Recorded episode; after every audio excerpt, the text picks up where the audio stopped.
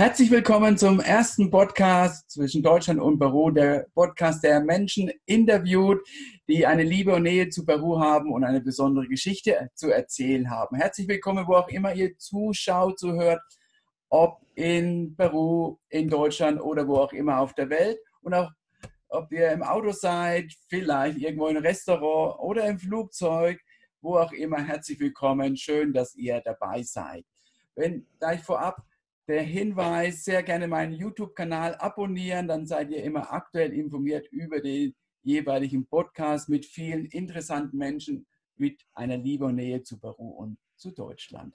Mein heutiger Gast ist ein ganz besonderer Gast und wir haben schon ganz, ganz lange daran gearbeitet, dass wir uns heute treffen. Herzlich willkommen, liebe Angelika. Hallo, danke. Angelika Lückert-Leon, so ist dein Name. Das klingt deutsch und äh, spanisch. Und du verrätst uns gleich, wo deine Nähe zu Peru herkommt. Wo kommt sie her, Angelika? Ja, äh, also ich bin in Peru geboren. Also meine Mutter ist Peruanerin und ähm, ich bin in Trujillo geboren, im Norden von Peru. Mhm. Und mein Vater ähm, hat sich damals entschieden, äh, statt dem Militärdienst äh, in der Entwicklungshilfe mitzuarbeiten. Also er ist als Elektroingenieur nach Peru gegangen und hat danach sein Militär, also nach seiner Einsatzzeit äh, als Entwicklungshelfer, äh, wollte auch weiter in Peru bleiben und hat dann da im Bergbau gearbeitet. Mhm. Und meine Eltern haben sich kennengelernt, weil die in der gleichen Firma gearbeitet haben. Mhm. Also meine Mutter hat als äh, Fremdsprachensekretärin, als Chefsekretärin dort gearbeitet. Und äh, da haben die sich von ferne gesehen und dann hat es relativ lange gedauert. Ähm, und die haben sich aber dort kennengelernt dann, ja. Mhm. Und dann, ähm, ja, also die äh, sind also nach, die sind, haben dann geheiratet irgendwann und äh, wir haben dort auch gelebt die ersten Jahre. Dann ist auch, also ich bin dort geboren und meine Schwester, meine zweite Schwester ist auch noch dort geboren. Mhm. Und äh, wir haben als kleine Kinder in Peru auch gelebt, mit, meiner, mit meinen Großeltern zusammen. Mhm. In Trujillo, ja. der Stadt des ewigen Frühlings. Ja. Das heißt, ja. Hast du noch Erinnerungen an Trujillo, an, an, das, äh, an den Pazifik, an die, diese Sachen? Ja, also ich bin, äh, also ich schaffe es nicht ganz jedes Jahr, mhm. aber ich bin eigentlich alle zwei Jahre da. Also ich bin alle zwei Jahre in Peru. Ich habe auch viel Familie in Lima ein bisschen, aber vor allem in Trujillo. Mhm. Und meine Großmutter lebt auch immer noch, also sie ist 95 Jahre. Ja, äh, meine Onkel sind auch äh, dort und ich, also ich würde gerne jedes Jahr da sein, aber das schaffe ich nicht ganz, aber ich bin äh, schon jede, alle zwei Jahre da. Mhm. Ja? In welchem Alter bist du nach Deutschland gekommen, Angelika? Also ich bin schon mit äh, viereinhalb Jahren, also mit äh, fünf Jahren bin ich nach Deutschland gekommen. Mhm. Und wir sind dann noch einmal ein bisschen länger nach Peru. Also bevor wir in die Schule mussten, waren wir dann noch mal drei Monate am Stück ähm, ja. in Peru. Und da bin ich auch in Peru noch getauft worden. Okay. Ähm, und äh, und dann bin ich aber, waren wir mal in den Ferien da, aber dann bin ich erst nach dem Abitur wieder länger auch in Peru geblieben. Ja, ja. also auch ein paar Monate dann. Okay, ja. Und, und der Grund, dass seine Eltern nach Deutschland sind, gab es da einen Hintergrund? Also es war einfach damals die, äh, also die Situation in Peru, also es war ja äh, damals so Mitte der 70er Jahre, Ende der 70er Jahre. Und mein Vater hat einfach nichts äh, gefunden. Also er hat auch relativ lange geguckt. Also es ging einfach irgendwie beruflich nicht weiter. Mhm. Und äh, deshalb hat er dann einfach weiter, weiter geguckt. Äh, wir waren dann auch, ähm, also auch noch im Iran. Also wir waren noch zwei Jahre in Teheran Mhm. Und dann sind wir irgendwann ganz nach Deutschland, ja. Ja, okay. Ja. Dann hast du ja viele verschiedene Kulturen erlebt. Und wie war das ja. dann, als du nach Deutschland kamst? Hast du noch so Erinnerungen, äh, große kulturelle Unterschiede, besondere Erlebnisse? Ja, also mein Vater, ich finde es ja auch immer ganz schön, dass es sind wirklich so, also mein, mein Vater kommt ja aus Nordhessen, das ist ja auch eine ganz bestimmte Ecke. Also ich bin ganz stark mit meinen, also mit beiden Großeltern aufgewachsen, also mit denen in Peru und mit denen in Deutschland. Äh, und mein Großvater, also auf der deutschen Seite, war auch sehr, sehr offen. Der war richtig stolz auch, dass er eine Schwiegertochter hatte. Ähm, aus Peru. Mhm. Und er war halt auch in der Stadtpolitik so aktiv und hat auch seine Schwiegertochter da wirklich so rumgeführt äh, durch die Kleinstadt und hat ihr wirklich so vorgestellt. Ähm, also ich weiß, also ich finde es halt immer ganz interessant, weil ich weiß, meine erste Sprache war Spanisch. Ja. Und dann musste ich halt erst Deutsch lernen und meine Mutter ja sowieso. Also sie konnte ähm, Spanisch und Englisch. Und äh, also sie war aber immer sehr offen und sehr kommunikativ und äh, deshalb hat sie auch immer eigentlich einen guten Kontakt gehabt zu den Leuten. Also mhm. die hat eigentlich immer positive Erfahrungen gemacht auch. Mhm, schön. Und dann habt ihr in Nordhessen gelebt dann? Ja, wir haben erst bei den Eltern von meinem äh, Vater, also es ist Bad Soden-Allendorf, das ist wirklich so an der Grenze zu Thüringen, das ist so eine kleine äh, Kurstadt. Wie heißt sie? Und Bad Soden-Allendorf heißt die. Okay. Hm. Ja. Und äh, da haben wir dann erst gewohnt und dann sind wir nach Darmstadt gezogen, auch weil es da einfach in Südhessen mehr ähm, Jobs gibt. Mhm. Da hat dann mein Vater einen Job gefunden und äh, da sind wir dann auch zur Schule gegangen. Okay. Ähm, und dann sind wir da auch aufgewachsen und ja, ich weiß, ich weiß, ich kann mich zum Beispiel noch erinnern, auch mit den Kulturen, dass ich am Anfang auch immer ans Telefon musste, weil meine Mutter ja nicht äh, Deutsch konnte. Also ich musste immer übersetzen für sie noch. Ja. Und äh, dass ich manchmal, also ich habe auch relativ schnell Deutsch gelernt. Ich habe ja auch über meinen Vater schon Deutsch gehört früher. Mhm. Äh, dass ich manchmal aber fehlt mir bestimmte Worte. Also dann wusste ich nicht, was Rucksack heißt auf Deutsch oder so. Ja. Äh, aber das war kein Problem. Jetzt ist dann nur manchmal aufgefallen, dann haben mir einfach Worte gefehlt. So. Mhm. Ja. ja. Und so über die Sprache hinaus, als du dann äh, nach vielen Jahren wieder in Trujillo, Peru, in Trujillo warst, nach dem Abitur, hast du dort interkulturelle Unterschiede wahrgenommen? Hast, hast du einen anderen Blick dann als äh, junge Frau? Ja, also ich bin nach dem Abitur, bin ich einmal äh, zwei Monate äh, nach, ähm, also war ich zwei Monate in Peru und dann auch noch mal vier Monate in Chile und habe da in so einem Kinderheim gearbeitet. Mhm. Und ich habe das da halt, weil ich da so lange war, auch relativ stark gemerkt, auch als ich dann wieder zurückgekommen bin und in Deutschland dann angefangen habe zu studieren. Also was ich halt total schön finde, also für mich ist Peru natürlich auch Familie, mhm. äh, aber ist, dass die Leute einen eigentlich so akzeptieren, wie man ist. Also ich finde, das ist so ein großer Unterschied, wenn man äh, in eine Familie aufgenommen wird oder in einen Freundeskreis aufgenommen wird, dann gucken die Leute eigentlich nicht erstmal, wie man ist, sondern dann ist man so, wie man ist. Mhm. Ja, also dann, man isst, man mag, also die gucken dann eher, was mag derjenige essen, aber die sind nicht so äh, reserviert äh, oder warten erstmal ab, bevor sie einen akzeptieren. Ja, das ist, man ist einfach so, wie man ist. Mhm. Und das ist, finde ich, total schön. Also für mich ist natürlich sowieso meine Familie, aber äh, ich finde, das ist natürlich ein ganz großer Unterschied und ich glaube, das ist auch, was viele Leute so genießen, dass sie so aufgenommen werden. Mhm. Also das, das finde ich, ist ein großer Unterschied. Äh, was halt natürlich, also wenn ich dann äh, in Deutschland wieder da bin, ähm, was auch so der Gegensatz ist, also in Deutschland dauert es manchmal ein bisschen länger, also bis die Leute, bis man Freundschaften entwickelt oder so, aber das ist dann auch, die sind dann auch sehr zuverlässig, ne? Ja. Die bleiben dann auch sehr lange. Äh, dann weiß man auch, dass man halt wirklich sich aufeinander verlassen kann. Mhm. Und äh, in Peru oder so ist es natürlich auch sehr viel Höflichkeit. Ja, also mhm. viel Höflichkeit. Und das muss man auch unterscheiden lernen. Mhm. Also was ist jetzt sozusagen einfach höflich und nett und wie ernst sozusagen, also jetzt aus deutscher Sicht ist das gemeint. Ja. Ja. Und hast du so Verhaltensweisen oder Beobachtungen um abzuleiten? Ist das gemeint? Ja, ich, ich weiß noch, ich weiß noch, wir haben auch irgendwie aus meiner Familie, ich weiß, irgendwann war ich nach dem Abitur, da kann ich das alles noch nicht, da war ich dann irgendwie in Peru und wir haben eine Tante von mir getroffen äh, oder Freunde von, äh, also so Familienfreunde und dann hat sie mich eingeladen, meint, ja, kommt doch vorbei und am nächsten Mittwoch und ich mache ne, also äh, ich mache Kaffee und kommt doch vorbei. Und ich habe bei mir so im Kopf überlegt, habe ich da überhaupt Zeit? Und meine Mutter hat mich die ganze Zeit so ein bisschen so gestoßen und gesagt, sag einfach ja, sag einfach ja. Mhm. Und ich habe gedacht, äh, ist das irgendwie komisch. Und dann hat sie gesagt, Angelika, das ist eigentlich, sie wollte dir damit einfach sagen, das war einfach eine Freundlichkeit. Mhm. Also wir wissen auch gar nicht, ob das jetzt wirklich stattfindet oder nicht. Ja, mhm. das ist einfach so, so, äh, ich möchte euch einfach einladen. Das ist mehr eine Geste. Mhm. Und äh, oder wenn man Termine ausmacht, ich war einmal auch auf Reisen in Peru und ich hatte äh, mich verabredet mit einem Freund von meiner Mutter fürs Restaurant mhm. und ich bin dann äh, später zurückgekommen von der Reise und ich habe ihn dann angerufen im Büro und gesagt, ich komme später zurück, ich kann halt nicht, äh, an dem Tag können wir nicht essen gehen.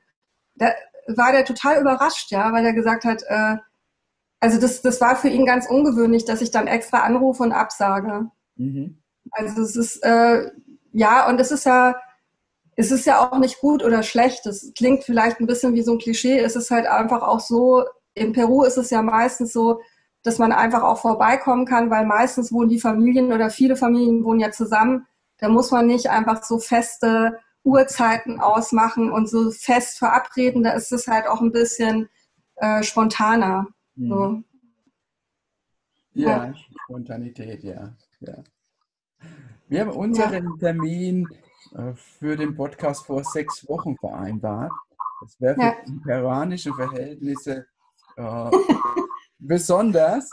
Und wir hatten auch nicht nochmal, ich hatte nicht nochmal kontaktiert, ein, zwei Tage davor, ob das auch stattfindet, weil ich wusste ja, in dem deutschen kulturellen Kontext ist äh, zugesagt, zugesagt. Ja. aber es gibt auch andere Situationen im peruanischen Kontext, also von daher immer schauen, wo man unterwegs ist, ja, in welchem Kontext und dann anders sich zu verhalten, um Missverständnisse und vielleicht dann Enttäuschungen zu vermeiden, ja. Ja, ja.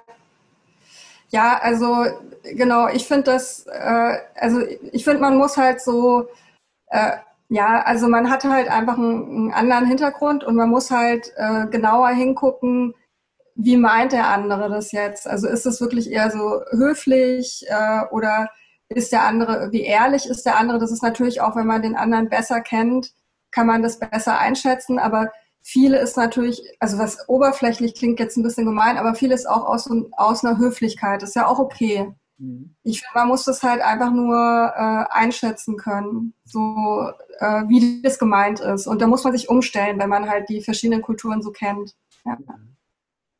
Ja. Dann in Deutschland nach dem Abitur weiterging. Wie, was hast du dann gemacht und wie war immer deine Verbindung zu Peru?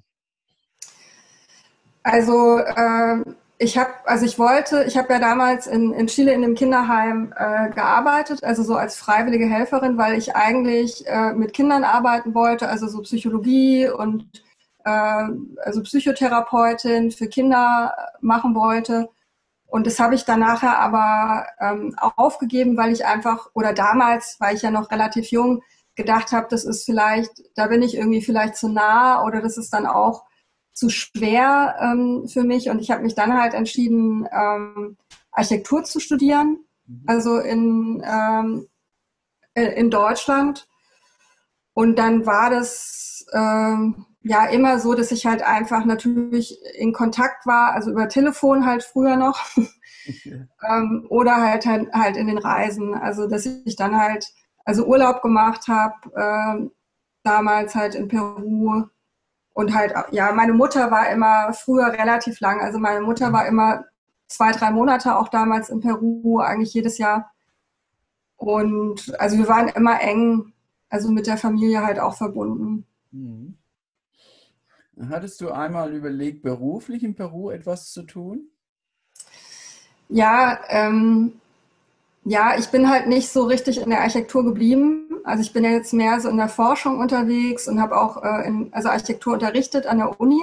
Mhm. Und deshalb ist es so ein bisschen schwierig. Also es ist nicht so viel, also diese Forschung oder Promotion, äh, das ist ein bisschen weniger als jetzt in den Büros. Also ich habe es schon ähm, auch immer wieder überlegt und mich würde es auch immer wieder reizen, mal wirklich länger auch zu leben da. Mhm. Also das fände fänd ich schon schön, ja. Mhm. ja. Wie kam, kamst du dann zu dem Thema TED, also den TED Talks, darüber, äh, das war, das war ja der Ansatzpunkt, der erste, wo ich auf dich, dich getroffen habe. Äh, was hat sich da ent entwickelt? Wo kam das her? Also das ist so, ähm, das war schon so 2012. Also damals habe ich äh, in Karlsruhe an der Uni ähm, unterrichtet, also Architektur unterrichtet. Und da hat mir ein Kollege einfach empfohlen, äh, für irgendein Entwurfsprojekt, was wir gemacht haben, meint er, schau dir doch mal die Vorträge da an, die sind ganz toll.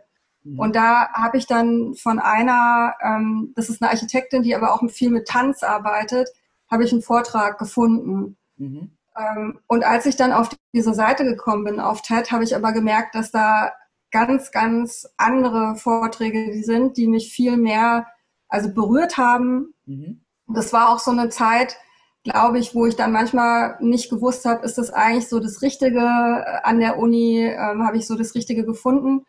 Und was mich halt äh, auch so berührt bei den Vorträgen ist, dass die bei TED, dass es ja nicht um die Sache nur geht, sondern es geht wirklich darum, warum ja. machen die Personen das? Warum? Was ist die Motivation für die Personen, äh, diesen Weg zu gehen? Das ist auch oft sehr persönliche Dinge, die sie erzählen, äh, auch manchmal sehr berührende. Ähm, und ich finde, also für mich war das damals so, äh, als ich viele von den äh, TED-Vorträgen gesehen habe, dass ich auch manchmal geweint habe und aber immer das Gefühl hatte, irgendwie äh, habe ich mich wiedergefunden und ich habe irgendwie so Hoffnung gefunden, weil ich gedacht habe, wenn es so Menschen gibt, die einfach so äh, tolle Ideen haben und nicht nur Ideen, sondern die äh, Sachen auch umsetzen, äh, dann habe ich, das hat mir irgendwie Hoffnung gegeben. Mhm. Ja. Und dann habe ich, also das, das war so, äh, das war so der erste Einstieg. Ja. Und dann habe ich gedacht, irgendwie muss ich doch da mitmachen können. Irgendwie äh, möchte ich so Teil davon sein. Und da gibt es einfach auf der Webseite ähm, diesen Button, der steht Participate. Mhm. Und da gibt es drei Möglichkeiten. Äh, das ist einmal, wie man an einer TED-Konferenz teilnehmen kann. Und die sind ja ziemlich äh, teuer auch. Mhm. Äh, und dann ist es ja so, man kann selber ein TED-Event organisieren, ein TEDx-Event organisieren. Und dann gab es die Möglichkeit, man kann übersetzen. Mhm. Und äh, das ist ja auch die größte äh, Community von freiwilligen Übersetzern weltweit. Und dann habe ich gedacht, ach ja, das kann ich ja selber ein, äh, also mir so äh, einteilen und da bin ich ja flexibel und da gibt es keine Verpflichtung. Ähm, und dann habe ich das äh, angefangen und bin auch immer noch dabei. Mhm. Also ich übersetze immer noch Untertitel für Videos. Mhm. Und also viel meistens aus dem Englischen, weil die meisten halt auf Englisch sind, äh, manche auch aus dem Spanischen ins Deutsche. Mhm. Und äh, das war halt auch ein schöner Weg, weil man einfach viele, viele, also ich weiß nicht, wie viele tausende Videos ich schon gesehen habe ähm, und sich dann einfach so zu beschäftigen. Und ich bin, also als ich ein halbes Jahr dabei war, mhm. Bin ich auch gefragt worden, ob ich äh, für diese deutsche Übersetzer-Community so eine ähm, äh, so ein, äh, also Language Coordinator heißt das. Also es gibt äh, sozusagen so wie so ein Mentor für die Gruppe.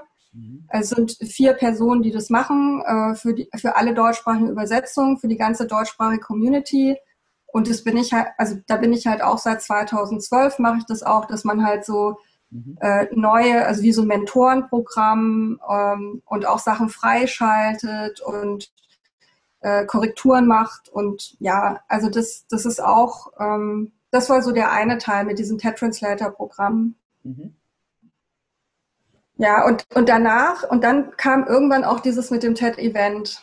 Also das kam äh, ein bisschen später. Äh, das war auch, als ich noch an der Uni war, ähm, gab es, also in Karlsruhe war ich ja an der Uni und da, das ist ja das KIT. Ja. Und da hatte dann schon einer überlegt, äh, dieses TEDx-Event äh, am KIT zu machen. Mhm. Und da bin ich dann auch mit, mit rein und habe dann äh, Referenten ausgesucht und die Referenten betreut mhm. und habe dann äh, zwei Jahre später, ähm, also die, äh, also die TEDx KIT 2018 habe ich dann äh, geleitet und äh, also äh, da war ich dann halt der also TEDx Organizer heißt das. Also habe die äh, verantwortlich dann geleitet. Ähm, und das war halt auch eine also ganz wichtige Erfahrung. Ne? Ja. ja. Schön, sehr schön. Also bist du immer noch für TED aktiv? Ich bin immer noch für TED aktiv, jetzt bei den, also mehr im Moment äh, für die TED Translators. Ähm, also eigentlich so das, mein schönstes Erlebnis so mit TED war, ähm, also 2016 durfte ich ähm, nach San Francisco. Also die laden immer so aktive Übersetzer und aktive TEDx-Organizer ein. Die haben dann immer so Kontingente äh, und die laden die dann ein auf die Konferenzen und bezahlen dann die Übernachtungen. Mhm. Ähm, und da kann man halt an so einer großen Konferenz teilnehmen. Und da waren wir in San Francisco äh, 2016.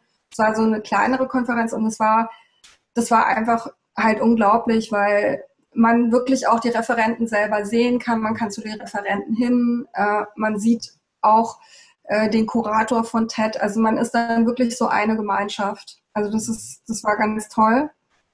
Und ähm, ja, also man, also man hört die Vorträge und man will irgendwie direkt, äh, also man ist wirklich auch so direkt so inspiriert, halt was zu machen, ne? weil die Vorträge sind ja nicht nur so, dass sie irgendwie was erzählen, sondern dass sie auch aufrufen. Mhm. Also zu irgendwas. Und, und also das finde ich eigentlich das Schönste. Also ich bin im Moment nicht ganz so mehr, mehr aktiv, also so von der Zeit her ähm, habe ich das ein bisschen zurückgefahren. Aber was ich so schön finde, ist wirklich das TED und diese TEDx-Community oder diese Translator-Community, dass es eine internationale äh, Gemeinschaft ist. Mhm. Und äh, wir kommunizieren miteinander, also meistens, also entweder über Facebook oder über jetzt irgendwie E-Mail oder manchmal sieht man sich auf äh, TED-Veranstaltungen, aber das sind also einfach sehr offene Leute, mhm. sehr auch sehr gemischte. Viele haben auch können ganz viele Sprachen oder haben unterschiedliche Hintergründe, waren auch schon in unterschiedlichen Ländern.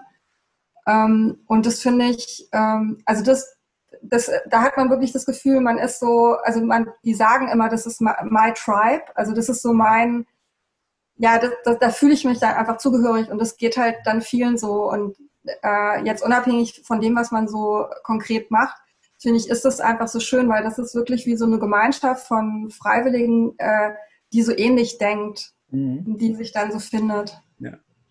Ja, TED finde ich eine sehr, sehr wichtige Initiative und ich schaue immer noch mit voller Freude Simon Sinek an mit Start with a Why, als er Apple, äh, die Story hinter Apple erklärt. Und das nutze ich gerne in den Seminaren, die ich gebe, immer nochmal als äh, Impulsgeber. Das erlebe ich auch so. TED ist sehr energetisch. Und ich habe mich bei TEDx Lima umgeschaut. Das macht ein lieber Kontakt, Anna Romero. Äh, ja. Vielleicht warst, bist du auch schon mit ihr in Kontakt gewesen. Nee, ich habe auch mal geguckt mhm. äh, und ich würde natürlich total gerne mal, also irgendwann in anderen Zeiten, also würde ich einfach auch gerne mal vor Ort sein. Also ich habe jetzt noch nicht den, den Kontakt gehabt, aber also ich hatte, also es hat sich aber einfach so ergeben, ich hatte halt mehr Kontakt mit äh, äh, TEDx-Leuten aus Brasilien, weil ich die halt einfach kennengelernt habe auf Veranstaltungen. Mhm. Ähm, ja, und, in, in, TEDx Liba, ähm, das habe ich nur kurz gesehen, aber ich habe da keinen direkten Kontakt. Ja. Mhm. Ja, ja, Anna macht das auch mit ganz viel, viel Herzblut und repräsentiert ja auch für, für in meiner Bewertung, also das, aber das neue Peru, selbstbewusste Unternehmer, Unternehmerinnen, äh, die die Ärmel hochkrempeln und tun. Und dafür ja. steht sehr stark TED und, äh, und das Land insgesamt nach vorne zu bringen. Und, und anstatt zu sagen, die anderen müssten, zu überlegen, was ist das Beste, was ich selbst tun kann im Rahmen meines Entscheidungsspielraums. Ja. ja. Aber das finde ich auch eine ganz also tolle Entwicklung. Ähm, also auf dieser äh, TED-Konferenz in San Francisco, die mhm. hatten so ein Rahmenprogramm, wo die ähm, auch so Kunsthandwerker eingeladen haben auf der ganzen Welt. Also so nicht Kunsthandwerker in dem Sinne, sondern soziale Unternehmen. Und ja. ein soziales Unternehmen war auch aus Peru. Mhm. Und die kamen aus so einer Gemeinschaft, äh, die äh, dieses Webhandwerk wieder wirklich aufgebaut haben und die damit richtig so ein Business gemacht haben und eigentlich die ganze, äh, die ganze Gemeinschaft sozusagen damit auch finanziert haben und so weiter. Und da muss ich sagen, da bin ich auch selber total stolz. Also da gibt's ja auch wirklich so eine Bewegung, dass wirklich auch so ein Hochland, also die Leute so stark arbeiten und auch die Kinder halt wirklich zum Studieren schicken mhm. und die äh, aus einfachem Verhältnis wirklich Ingenieure und Ärzte und so viel äh, auch auf die Beine stellen, das finde ich ganz toll. Ja, es geht. Und es, Im Deutschen heißt es ja von Johann Wolfgang von Goethe angelehnt, Erfolg hat drei Buchstaben, T-U-N, tun. Ja. Ja. Das die, war die TED-Zeit in deiner Erfahrung. Jetzt bist du in Stuttgart. Was brachte dich denn nach Stuttgart, Angelika? Also ich bin, äh, die, die Zeit an der Universität ist ja immer begrenzt in Deutschland. Also das wissen irgendwie auch viele nicht. Man kann ja maximal sechs Jahre halt an der Uni auch unterrichten. Dann, äh, wenn man dann promoviert, kann man nochmal sechs Jahre dann äh, arbeiten, wenn man die Promotion zu Ende macht. Und deshalb war immer klar, wenn ich jetzt, ähm, die, wenn die Zeit äh, einfach in der Lehre zu Ende ist, dann brauche ich irgendwie eine andere Perspektive. Und ich habe nicht so einen geraden beruflichen äh, Weg. Also ich habe ja viel irgendwie so Dinge gemacht mit der Lehre, das passt dann auch nicht so ganz. Da kann man nicht mehr so gut im Büro zurück. Mhm. Und dann habe ich äh, viel, also einfach viel geguckt und habe dann in Stuttgart äh, bei einem Fraunhofer Institut was gefunden, was äh, gut passte für mich. Und das ist, äh, das ist also so ein kleines Institut, was viel mit dem Wissenstransfer beschäftigt ist. Also mit dem Wissenstransfer äh, von einfach äh, Fachinformationen, also Informationen für die Baupraxis, für die Forschung, für die Baupraxis und äh, mit Veranstaltungen und so weiter. Ja. Mhm. ja. Schön. Du bist Peruanerin de Nacimiento.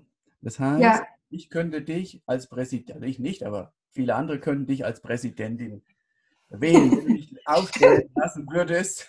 und ja. mit dem peruanischen Pass. Ja, das stimmt. Ja.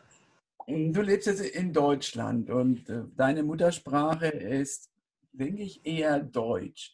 Wie ist ja. das mit, mit, Spanisch und wie fühlst du dich, ja, wenn du also als Peruanerin und Deutsch-Peruanerin ähm, zur Do Deutsch Muttersprache und alles fein und Spanisch eher vielleicht oder Castellano so ein bisschen herausfordern. Wie ist das für dich? Ja, das ist, das ist immer komisch. Ich habe es auch nie richtig verstanden, wie das gekommen ist, weil meine Muttersprache, also im zweifachen Sinne, ist ja eigentlich Spanisch. Also ich habe Spanisch als erstes gesprochen und meine Mutter ist ja auch sozusagen der äh, spanischsprachige Teil.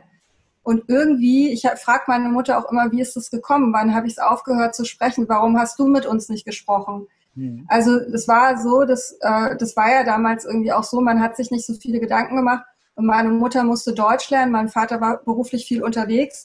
Und dann hat sie mit uns immer nur so, ven a comer, also so diese Floskeln. Mhm. Und wir haben Spanisch gehört, aber wir haben es nicht mehr gesprochen, mhm. weil die Kinder ja, ähm, ja, also man muss da ja immer so dranbleiben und Kinder sind ja dann auch bequem, die sprechen, mhm. fangen ja dann an, was die Umwelt spricht. Mhm. Und dann muss man eigentlich selber von sich aus einfach weitermachen. Mhm. Und das hat sie nicht gemacht, aber ich glaube, man hat es damals auch nicht so, man hat oft auch gedacht, ja, das überfordert die Kinder, die müssen jetzt eine neue Sprache sprechen. Mhm. Und es war auch, also ich finde es immer noch traurig natürlich, es ist so, wie es ist. Äh, ich finde es immer noch traurig, weil, also wir haben zum Beispiel, was ich zum Beispiel auch gemacht habe, meine Schwester und ich, wir hatten muttersprachlichen Unterricht. Mhm. Den haben wir auch bekommen äh, nachmittags. Also sind wir dann, haben wir, also richtig Spanisch, also so äh, ähm, halt dieses, äh, haben wir Unterricht bekommen mit anderen, also alle, die sozusagen äh, äh, hispanisch, also spanischsprachigen Elternteil hatten, ja. äh, haben wir Grammatik bekommen und so weiter. Mhm. Also in der dritten, vierten Klasse. Und, ähm, und das Umfeld von meiner Mutter, da waren ja viele Lateinamerikaner, aber das war einfach dann schwierig, wenn man vor allem Deutsch spricht, und ich habe dann auch öfter versucht, dann Spanisch zu sprechen mit den Freunden und Bekannten von meiner Mutter. Aber die sind dann schnell ins Deutsche, weil, weil, sie, weil die auch dachten, dass äh, ich, also sie haben so gesagt, warum sprichst du mit mir Spanisch, wenn du es nicht richtig kannst? Ich kann doch Deutsch. Ja. Also das, das war dann war dann schwierig mhm. und es war halt auch, äh, als ich nach dem Abitur wieder länger in, in Peru war, war das auch erstmal so, ähm, also es war dann plötzlich wieder da, aber ich musste so richtig, also es, ich musste richtig wie so, ähm, wie so eine Mauer durchbrechen, so in meinem Kopf. Und ich kann auch, also ich spreche fließend, also ich kann das fließend sprechen, aber mir fehlen viele Vokabeln. Okay. Mhm. Das ist einfach, also ich, ich unterhalte mich in Peru, also ich habe ja auch meine Familie, äh, ich telefoniere ja auch mit denen. Mit meiner Mutter zum Beispiel rede ich jetzt auch immer Spanisch, also seitdem ich nach dem Abitur in Peru war, rede ich auch Spanisch aber sie redet auch anders Spanisch. Sie lebt auch hier. Ja. Und die sagt dann zum Beispiel auf Spanisch und dann sagt sie bla bla bla Lamm, bla bla bla Erbsen. also das, die, die mixt das auch, ja. ja. Und, äh, und das ist halt, äh, ja, das ist halt so, das ist halt so äh, schade, aber ich versuche halt immer, also ich habe viel, zum Beispiel von mir aus viel immer Bücher gelesen, mhm. äh, Filme gesehen. Also ich kann kommunizieren, ich kann mich fließend unterhalten, aber ich habe einfach, mir fehlt das Vokabular. Mhm. Also ich habe zum Beispiel, was ich auch gemacht habe, ich bin im Studium, war ich auch ein halbes Jahr in äh, Sevilla, also in Spanien, habe studiert, also Erasmus-Studium weil ich halt auch wieder den Zugang halt zum Spanischen mehr haben wollte. Und ich kann auch einfach, ich, also ich höre es, ich verstehe es und das Einzige sozusagen, was mir fehlt, ist halt wirklich die, äh, einfach die, ja, die Vokabeln und halt einfach diese Übung. Ich muss halt, ich praktiziere es einfach nicht so oft, ne? Ich benutze es einfach nicht so oft. Mhm, ja. Und hast du andere Menschen kennengelernt, so, die eine ähnliche Historie hatten, haben wie du, also in Peru geboren, dann relativ jung als im Kindesalter nach Deutschland und diese äh, Sprache, die Sprachnähe so ein bisschen verloren gegangen? Ja, also viele, also wir hatten ja auch, als wir in Deutschland wieder waren, war der, Beka der Bekanntenkreis von meinen Eltern ja viele, wo die äh, Männer Entwicklungshelfer waren und die Frauen waren Deutsche. Ja. Und da waren, also viele sind ja Ärzte, das ist ja auch so ganz oft so. Ja. Äh, aber das ist ja ganz, also wir haben viele äh, Freunde von meinen Eltern, da ist es genauso. Mhm. Äh, aber da ist es unterschiedlich. Also bei manchen ist es auch so wie bei uns, dass die Kinder äh, auch das Deutsch so ein bisschen verloren haben, dass die Mütter halt zu Hause auch einfach das äh, Deutsch reden.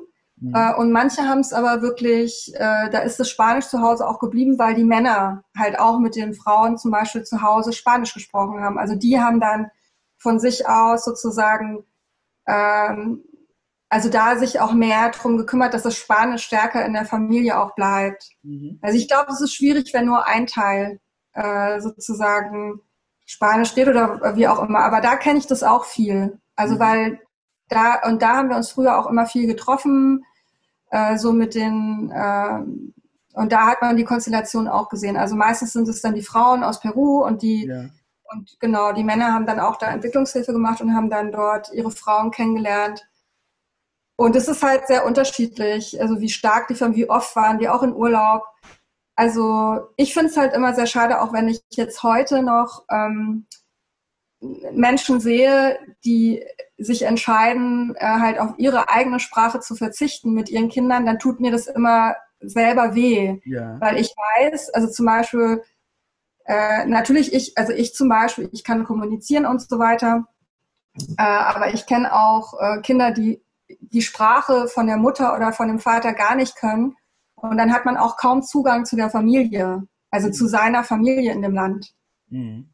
Also das ist bei mir nicht so, aber bei, bei mir ist es zum Beispiel auch nicht so, dass ich einfach umschalten kann. Also ich muss, also es ist halt nicht gleichwertig, ne? Mhm. Also die Sprachen sind nicht gleichwertig, ja. ja.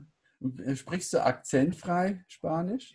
Nee, also ich spreche, also zum Beispiel das R, ich kann das, das R, das kommt nicht so, nicht so raus. Und, also man hört, ich habe so auch so eine Mischung, weil ich in Chile war und dann war ich in Peru. Also ich spreche nicht äh, akzentfrei, also es ist okay. Also ich spreche jetzt auch nicht total irgendwie so hartes äh, Akzent, aber es ist, also man hört es schon, dass es irgendwie woanders herkommt. Ja, okay.